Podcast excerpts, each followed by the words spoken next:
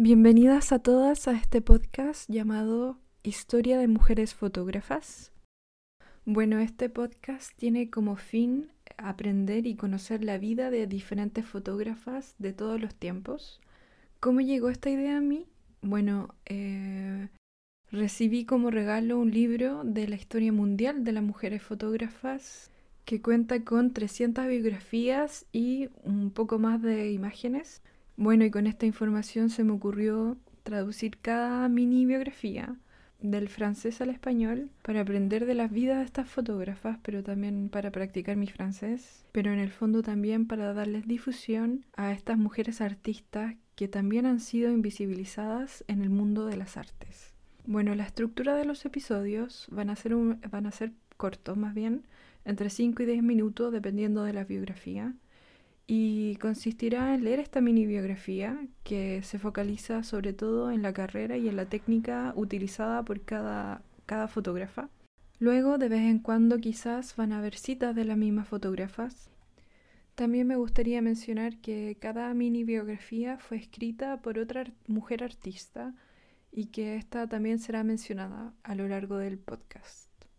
Bueno, el podcast también contará con una cuenta de Instagram donde voy a ir subiendo al menos tres fotos de cada artista y por supuesto si ustedes tienen un pedido especial y es posible grabarlo, entonces lo haría inmediatamente. Bueno, y eso es todo, esa es la presentación. Muchas gracias por escuchar y espero que lo disfruten porque está hecho con mucha dedicación. Ahora presento Anna Hatkins, 1799 a 1871 en Gran Bretaña.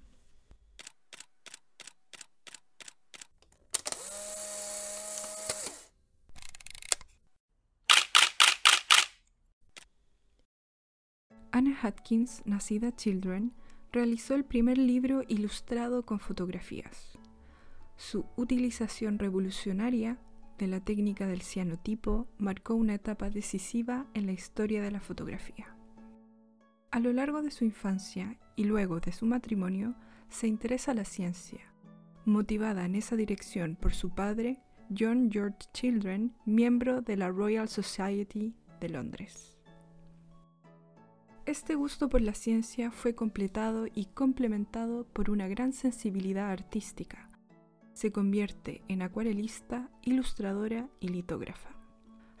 Igualmente apasionada por la botánica, Ana se une a la Sociedad Botánica, una de las escasas sociedades intelectuales abiertas a las mujeres, y entra en relación con un círculo de miembros que comparten su interés por el estudio de la flora. En 1841, su padre le regala una cámara fotográfica, iniciándola así a este nuevo medio. En el mismo año, el botánico William Henry Harvey publica una guía completa pero no ilustrada sobre las algas llamada Manual de las Algas Británicas. Ana decide entonces producir una publicación paralela en la que presenta especímenes de algas británicas en forma de fotogramas de cianotipos, dándole vida así al texto de Harvey. Inventado por el astrónomo y pionero de fotografía Sir John Herschel, esta nueva técnica permite a Ana presentar sus flores del mar en forma de imágenes negativas sobre un fondo color azul prusiano.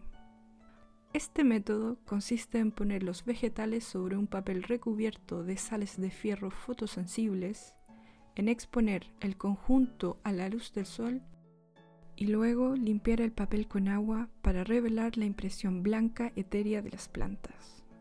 Este procedimiento de reproducción en negativo no exige ninguna cámara fotográfica. Gracias a este uso innovador del cianotipo, Ana logra plasmar la estructura delicada de especímenes de algas frágiles. Las variaciones de opacidad destacan los detalles de sus formas. Ella acompaña la totalidad de su trabajo con la nomenclatura botánica correspondiente. Desde octubre de 1843, Ana envía a la Royal Society la primera parte de fotografía de algas británicas, impresiones en fenotipo, el nombre de su trabajo. Un trabajo de larga duración, que aparecerá en fascículos durante 10 años entre 1843 y 1853. Entre los destinatarios figuran Sir John Herschel y William Henry Fox Talbot. Liberada de las presiones impuestas por una publicación preexistente, Ana diversifica su producción con una nueva obra, Cianotipos de helechos y plantas florales británicas y extranjeras, dedicada a su amiga de siempre, Anna Dixon. Suponemos que las dos mujeres trabajaron juntas en otras imágenes de helechos, encajes y plumas en cianotipo. Anna Hatkin supo crear una armonía inédita entre el arte fotográfico y el rigor científico. Sus miles de impresiones constituyen un legado fotográfico sin igual, que homenajea su talento, sus competencias y su dedicación. Esta biografía fue escrita por Rose T. doctoranda en el Centro de Investigación de la Historia de la Fotografía, en la Universidad de Montfort, en Gran Bretaña. El trabajo de Rose T. se centra en las primeras mujeres fotógrafas de los años 1836 y 1860.